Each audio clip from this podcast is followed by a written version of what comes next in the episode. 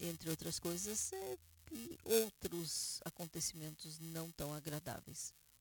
Mesmo assim, o exército e todas as, já falei no princípio, todas as eh, instituições, todas as instituições do, eh, do governo estavam com a bandeira meio mastro, e, em sinal de tragédia, eh, de luto nacional. Isto hoje. Mas, eh, novamente, eu quero colocar assim um foco numa das vítimas, mesmo porque tem a ver com eh, a América Latina. Não, ele não era brasileiro. Entre as vítimas haviam pelo menos dois canadenses, haviam eh, nascidos nos Estados Unidos que vieram especialmente para a festa, ou que moravam aqui, ou vieram sozinhos. Um deles era um cantor, eh, um cantor eh, religioso da, eh, do Canadá é, mas, como eu falei, América Latina, é, havia um argentino entre as vítimas, Abraham Daniel Embon, de 21 anos. É, argentino, como já disse, é, ele sim, estava aqui estudando numa yeshiva, numa escola rabínica em Jerusalém, e é, também estava em Lago, lá no Monte Meirão assistindo eh, o presidente do Vada Keilot, ou seja, do Comitê das Comunidades Judaicas eh, da Argentina, eh, falou sobre isso nas redes sociais. Disse ele, falando em espanhol, ou seja, traduzindo, lendo aqui o que ele escreveu em espanhol, consternados por el fallecimiento del joven argentino Abraham Daniel Embón en la tragedia de Meirón durante los festejos del Agba Omer ou seja, estamos consternados pelo falecimento do jovem argentino, o nome dele, na tragédia de Meirão durante as festividades de Lagba Omer. É, também ele é, falou, é, também outro rabino que falou sobre isso foi o rabino é, Jonathan Berin e o embaixador da Argentina em Israel, Sergio Urribari, enviou suas condolências às vítimas, desejando que sua memória seja eh, uma bênção, seja uma, como é o costume de falar aqui em, em costume judaico. Por sua parte, o Ministério de Relações Exteriores da Argentina também eh, mencionou a notícia. a República Argentina expressa suas condolências ao governo e ao povo de Israel pela tragédia ocorrida no Monte Meiron e deseja uma pronta recuperação aos feridos. Assim mesmo, lamenta também o falecimento do jovem argentino Daniel Embon e se solidariza com seus parentes. Foi comunicado oficial do governo argentino. É, é claro. Bom, várias reações ah, com relação a isso vieram de várias partes, inclusive eh, o presidente Biden eh, ligou para Netanyahu, também expressou. Agora, uma outra coisa muito interessante que aconteceu eh, na Arábia Saudita, os meios de comunicação simplesmente criticaram os palestinos e outros membros, outros cidadãos de países árabes que, quando ouviram falar desta notícia, festejaram. Não, não foi um ataque terrorista, foi uma tragédia que ocorreu, foi um acidente, um desastre, uma catástrofe. E, e eles festejaram. E os meios de comunicação e outras autoridades oficiais na Arábia Saudita criticaram os palestinos e todos os que festejaram nessa ante essa, esse acontecimento. É, sinais dos tempos, sinais de mudança, sim, pode ser. A Arábia Saudita ainda não fez o é, tão desejado acordo, ainda não entrou sob os de, acordos de Abraão com Israel, mas é, já tem, se, tem mostrado uma grande diferença em, seu, em suas reações, sua, seu comportamento com relação a Israel. E este é mais um deles. É, mais um intervalo musical. Voltamos com outras notícias, inclusive temos que falar das eleições. Eh, as eleições que aconteceram e o prazo que está por terminar. Você está ouvindo o programa A Voz de Israel, na rádio Boas Notícias de Israel.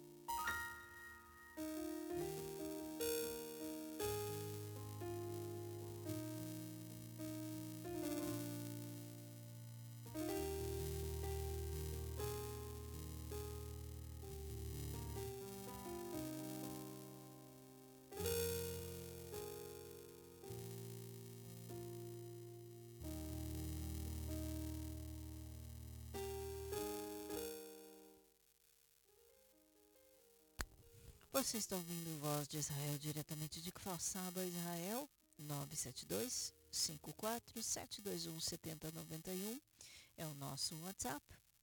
E também o nosso e-mail é programa voz de Israel@gmail.com, e-mail é, é, Facebook Programa Voz de Israel, Instagram Voz de Israel. Continuando aqui com as notícias, agora falando um pouquinho sobre as eleições.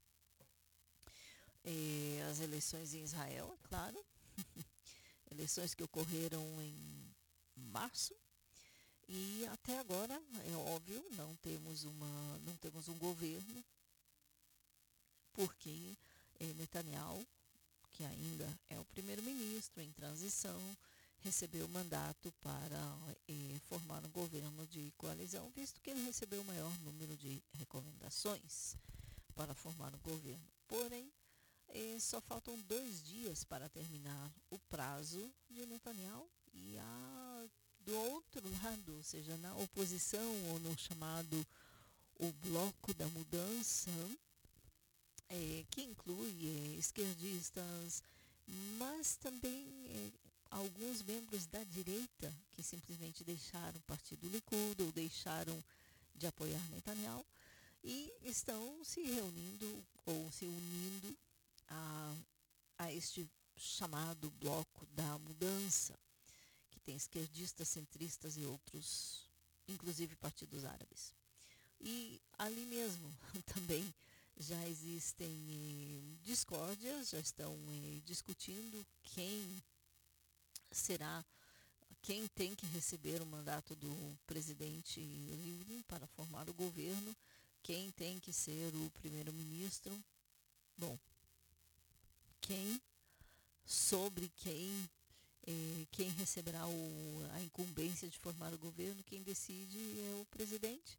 Ele também pode decidir, por exemplo, de não dar esta incumbência ao chamado bloco da eh, mudança, ou bloco da transformação, é outro nome, ele pode decidir, por exemplo, devolver o mandato à Knesset, o Parlamento de Israel, e pedir que eles decidam qual é o membro da Knesset que tem a maior probabilidade de, de formar um governo.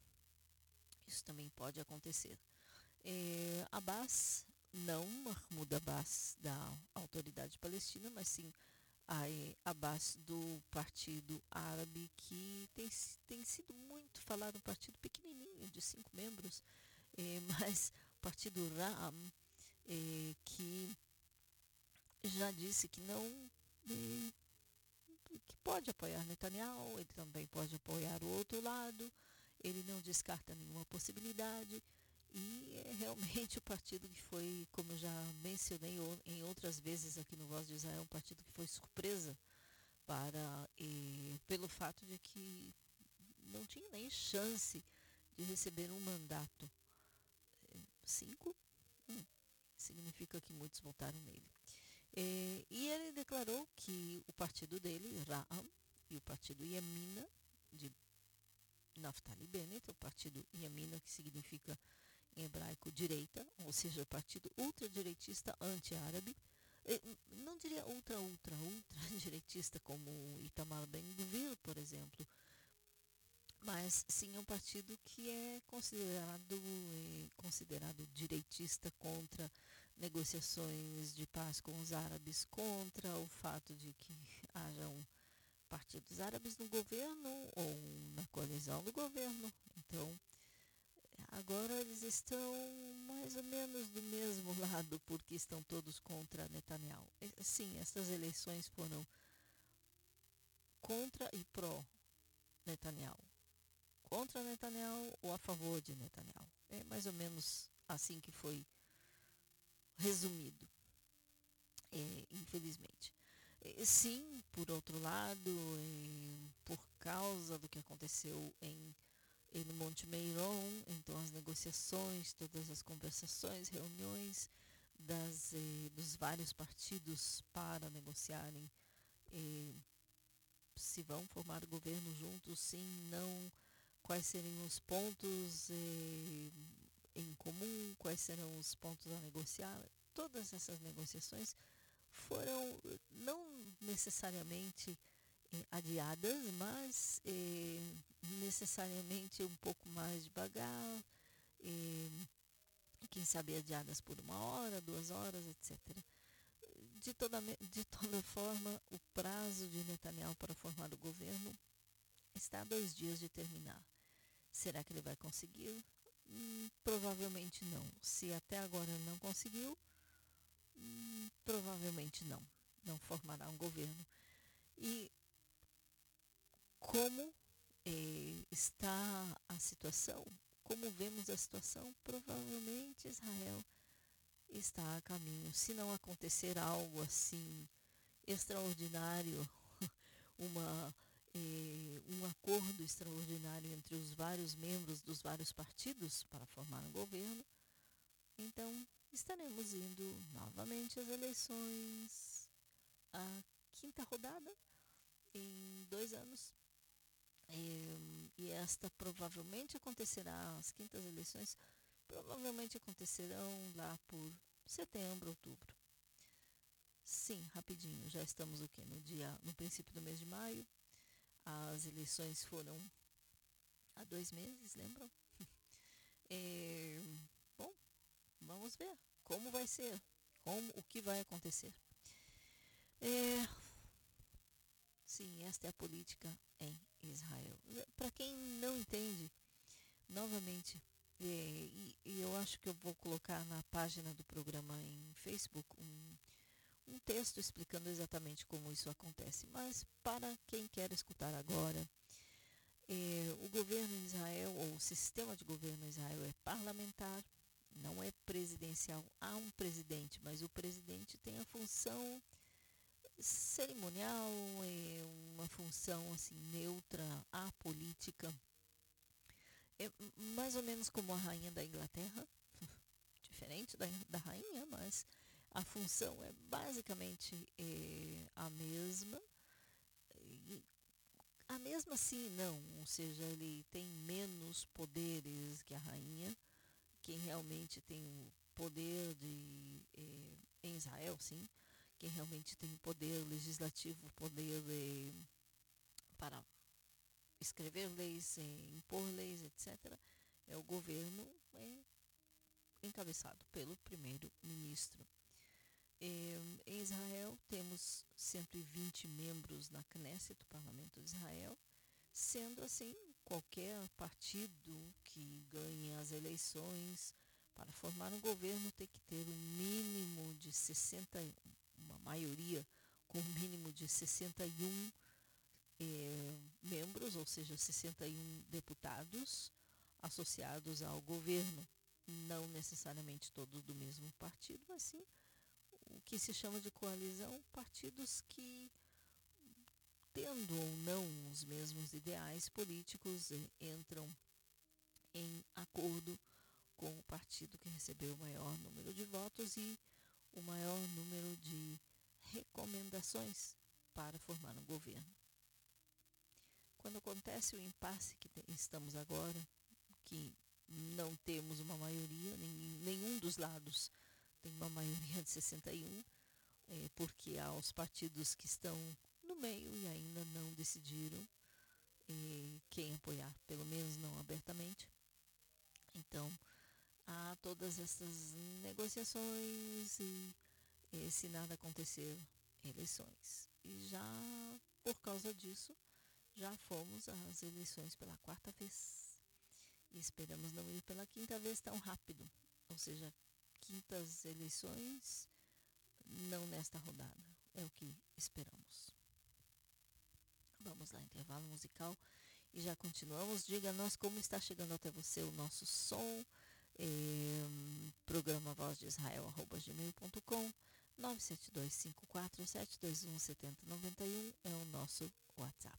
Se você quiser fazer parte do grupo WhatsApp, inclusive, do Voz de Israel. Não é um grupo com muita atividade, eh, porque não queremos pesar. Sabemos também com a diferença de horário entre Israel e Brasil. Estamos seis horas na frente do Brasil. Então, por exemplo, eu não quero mandar mensagens cedo da manhã aqui, que serão no meio da noite aí. Então, temos eh, geralmente bastante cuidado nesta área. Eh, e geralmente com as notícias mais eh, importantes ou anúncios ou avisos muito importantes e cruciais, inclusive para os ouvintes do programa Voz de Israel. Intervalozinho musical e já continuamos, 23 horas, 2 minutos em Israel. Eu sou a Valquíria Rachevski de Porto Alegre. Eu apoio Israel. Meu nome é José Luiz da Cruz Bispo. Moro em Aracaju, Sergipe, Brasil. Eu apoio Israel. Shalom. Meu nome é Sara Berrar e eu apoio Israel, sem dúvida. Eu sou Jussara, de Foz do Iguaçu, apoio e oro por Israel.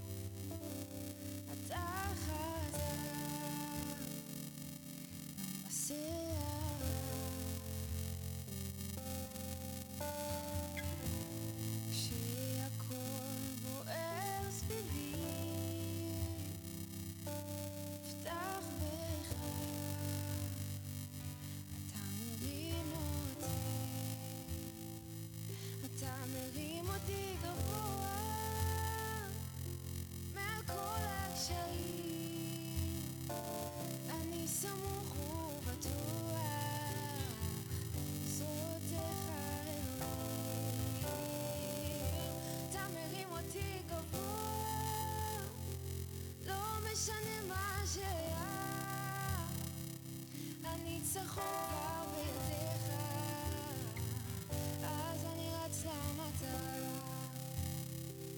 הניצחון כבר בידיך, אז אני רץ למטרה.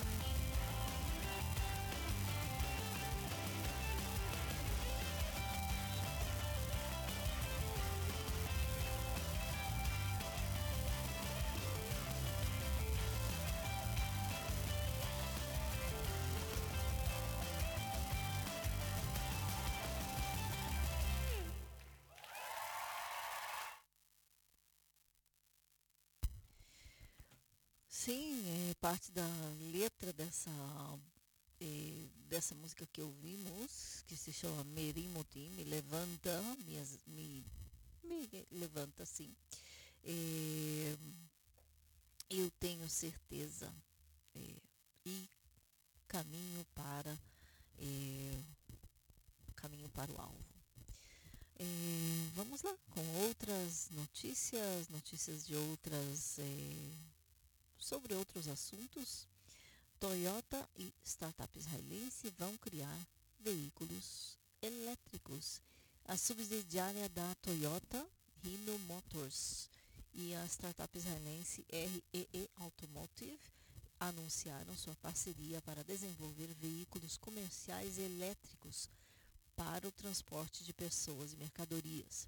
As empresas disseram que a assinatura de seu acordo comercial mostra sua visão compartilhada de fornecer novo valor à sociedade por meio da mobilidade comercial da, pro, da próxima geração, que visa melhorar a qualidade de vida em escala global, reduzindo as emissões de carbono, minimizando a pressão sobre a infraestrutura e reduzindo o congestionamento e também permitindo que as empresas aloquem melhor os seus recursos. As duas empresas possuem vasta experiência que ajudará em sua parceria. A Ino, por exemplo, Ino é a subsidiária da Toyota, detém conhecimento, tem conhecimento e tecnologias como fabricante de veículos comerciais e a REE desenvolveu tecnologias proprietárias WeCorner ETM, por exemplo, e EV, veículos elétricos, inovadoras e altamente competitivas. Seus veículos comerciais elétricos, novamente, não veículos domésticos comerciais, eh, serão compostos por uma plataforma modular movida pela REE de Israel, que carregará no topo o módulo do serviço de mobilidade customizado que irá acomodar passageiros e mercadorias, bem como entregar serviços. As empresas trabalharão para desenvolver protótipos de hardware até 2022, é ali na esquina, ou seja, falta pouco. O executivo da Ino, Yoshi Oshimo, disse a REE é uma empresa visionária e estou confiante de que esta aliança empresarial se tornará uma força motriz para a Ino à medida que assumimos o desafio de gerar novo valor em mobilidade comercial para nos harmonizarmos com a sociedade futura. Vemos esta aliança como uma oportunidade única de cumprir nossa missão compartilhada de melhorar a qualidade de vida das pessoas ao redor do mundo, desenvolvendo e trazendo para o mercado veículos elétricos revolucionários de próxima geração, disse Daniel Barel, o cofundador e executivo da REE. É, bom, fonte dessa notícia é a Jewish Press, jornal judeu em inglês da comunidade judaica é, nos Estados Unidos. Outra notícia, outras notícias interessantes é, também tem a ver com tecnologia, com, é, com inovação e também com agricultura e setor de energia em Israel. Hidrogênio verde como alternativa limpa para o setor de energia em Israel. E vamos lá, esta notícia. Um setor energético passa por mudanças cada vez mais rápidas no esforço crescente para acomodar as necessidades por geração renovável. Fontes alternativas de energia sustentáveis e de baixo impacto ambiental têm sido cada vez mais impulsionadas pelos governos comprometidos com a transição energética e também por empresas que procuram diversificar suas fontes de energia. Um exemplo ex extremamente ou exatamente assim, bem atual e relevante de nova fonte de energia disponível é o chamado hidrogênico verde. Em linhas gerais, é o hidrogênio combustível criado com o uso de energia renovável ao invés de combustíveis fósseis. Dessa forma, tem o potencial de fornecer energia limpa eh, para, para manufatura e transporte, ou seja, para fábricas de transporte, e também para outras cadeias, tendo eh, como único produto, único subproduto, a água. No último dia 27 de abril, o escritório do eh, investimento, de investimentos e comércio de Israel no Brasil, ou melhor dito, no Rio de Janeiro, e o NRG Hub, ou Energy Hub, primeiro hub de energia do Brasil, apresentaram um seminário, um webinário, focado em apresentar o que Israel possui de mais inovador no campo de hidrogênio verde para o setor energético. O Energy Talks, edição do Ecossistema de Inovação de Israel, recebeu o apoio da Synergy Ventures e pode ser conferido. É, também vocês poderão encontrar o link na página do programa em Facebook.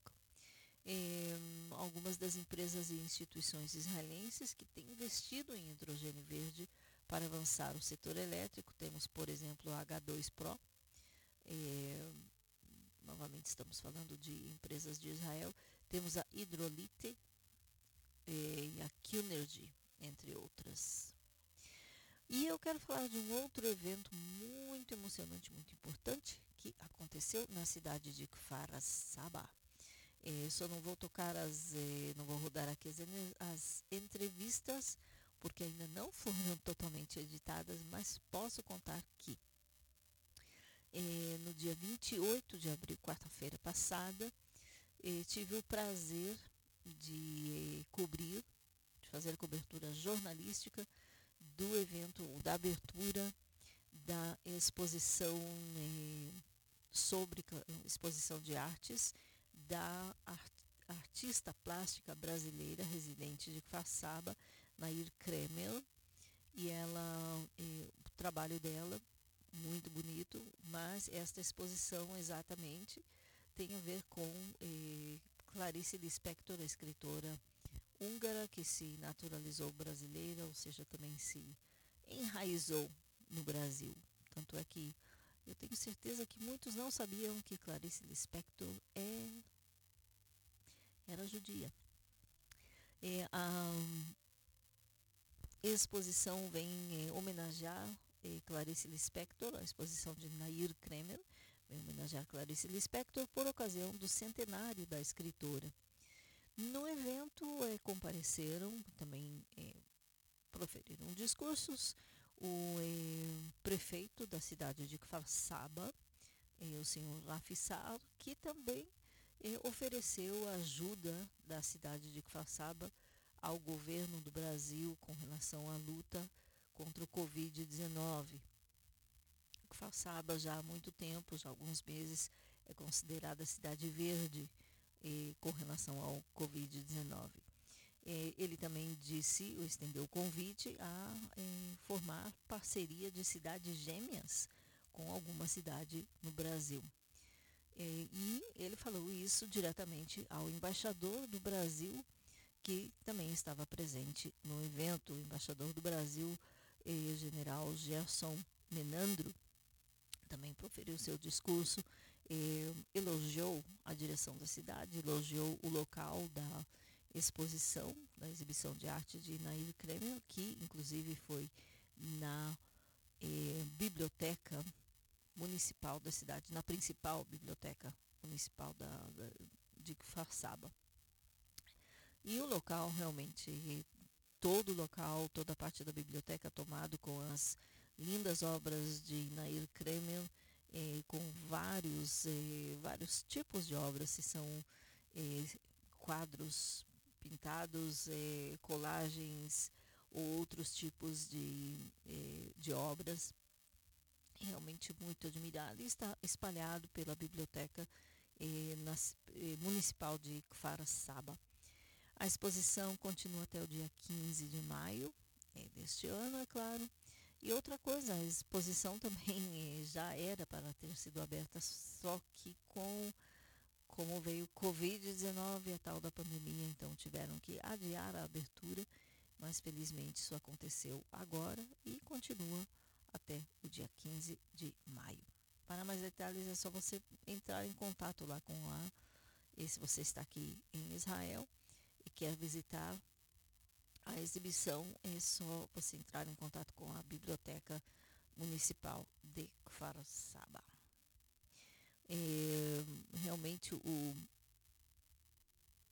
tanto o prefeito como o embaixador, é, o prefeito de Kfarsaba, o embaixador do Brasil e outras pessoas que estiveram no é, evento, por exemplo, a professora é, Laís Rosal é, Botter, que falou sobre Clarice Lispector, a artista mesma, Nair Kremer, agradeceu a todos que vieram à exibição e ainda a curadora da exibição, é, Rana, é, que aparentemente trabalha na prefeitura e foi, a, foi quem organizou esta exibição de Nair Kremer. Ele também falou muito emocionada da, de tudo que tem a ver com Clarice Lispector, na ligação entre Lispector e Nair Kremer, ou seja, entre as obras de arte de ambas. É, e foi, ela ficou tão emocionada que em algumas partes ela quase chorava. É, também a artista Nair Kremel, novamente residente da cidade de Kvarsaba, é, comentou várias vezes que uma das, um dos momentos mais felizes para ela nesta exibição foi poder ver os seus netos que estavam presentes, entre eles uma neta que veio da Holanda não especialmente para exibição, mas que felizmente pôde eh, ficar aqui uns, um tempo mais e poder e pôde comparecer à abertura da exposição. É, eventos culturais também acontecem esta ligação todo o tempo entre Brasil e Israel é, e muitas vezes até encontramos essa ligação muito mais profunda do que pensávamos. Por exemplo, saber que Clarice Lispector era judia. É, e outras e outras informações. Bom, vale a pena pesquisar um pouquinho. E é muito, é, se você puder, se você está em Israel e puder ir à exibição, realmente recomendo. É, vamos lá, mais um intervalozinho musical.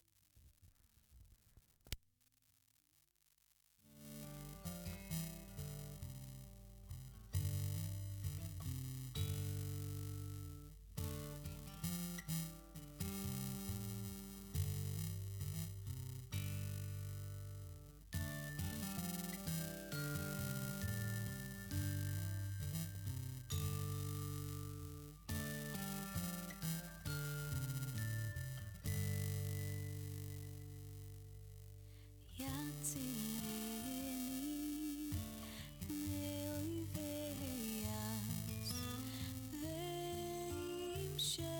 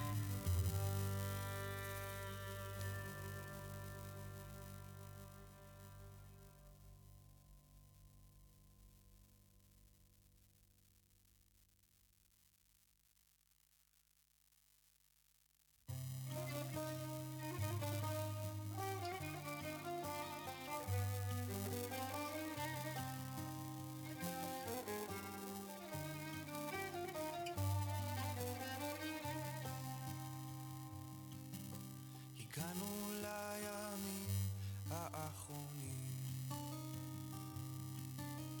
כל הנבואות כבר מתגשמות. יום אחד עובר והימים חולפים מהר. אלה הימים האחרונים. ליום ההוא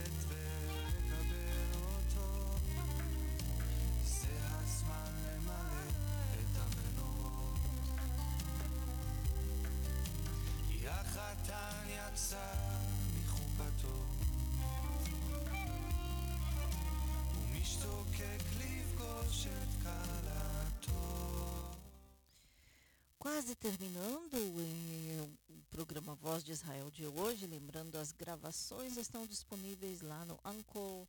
o link estará ou no WhatsApp ou na página em eh, Instagram ou na página no eh, Facebook. Também você pode pedir por e-mail programa Voz de Israel gmail.com. Última notícia para hoje, infelizmente tem a ver com proibições e com Covid-19, as tais variantes Israel e também o número de enfermos de contagiados nesses países.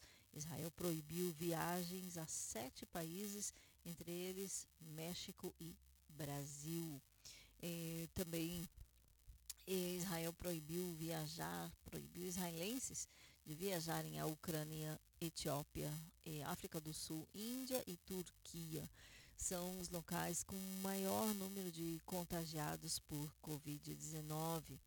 Eh, o governo de Jerusalém decretou proibição de viagem a estes sete países devido à propagação do coronavírus, isto segundo comunicado eh, conjunto do Ministério do Primeiro-Ministro e o Ministério da Saúde. Desde segunda-feira, ou seja, a partir de segunda-feira, amanhã, os cidadãos israelenses e terão proibido, serão proibidos de viajar a qualquer destes sete países, exceto em circunstâncias especiais. Tem que ser muito especial. Enquanto os voos de conexão, os israelenses poderão voar até estes países que estão na lista enquanto estão em trânsito até o máximo de 12 horas, mas não podem sair do aeroporto. Os israelenses que regressarem destes sete países terão que colocar terão que entrar mandatoriamente em quarentena, não importa se estão vacinados ou não. Ou seja, vacinados ou não, voltaram do Brasil, México, Turquia, Ucrânia, Etiópia, África do Sul, Índia, principalmente com tudo que tem acontecido lá, a quarentena é mandatória. Os estrangeiros poderão partir para esses países incluídos na lista, mas somente se estão regressando para os seus lares, não retornando, indo, voltando, não. Eh, por exemplo, em Israel há muitos trabalhadores estrangeiros que são da Índia. Eles poderão retornar à Índia, mas não poderão retornar a Israel. As novas restrições estarão vigentes até pelo menos dia 16 de maio, ou seja, começando amanhã, segunda-feira. Até 16 de maio, isto novamente segundo o comunicado. Paralelamente, o Ministério da Saúde está tentando, desde algum tempo, cortar os laços aéreos com a Índia, isso devido ao aumento de contágios lá no subcontinente asiático. Hum.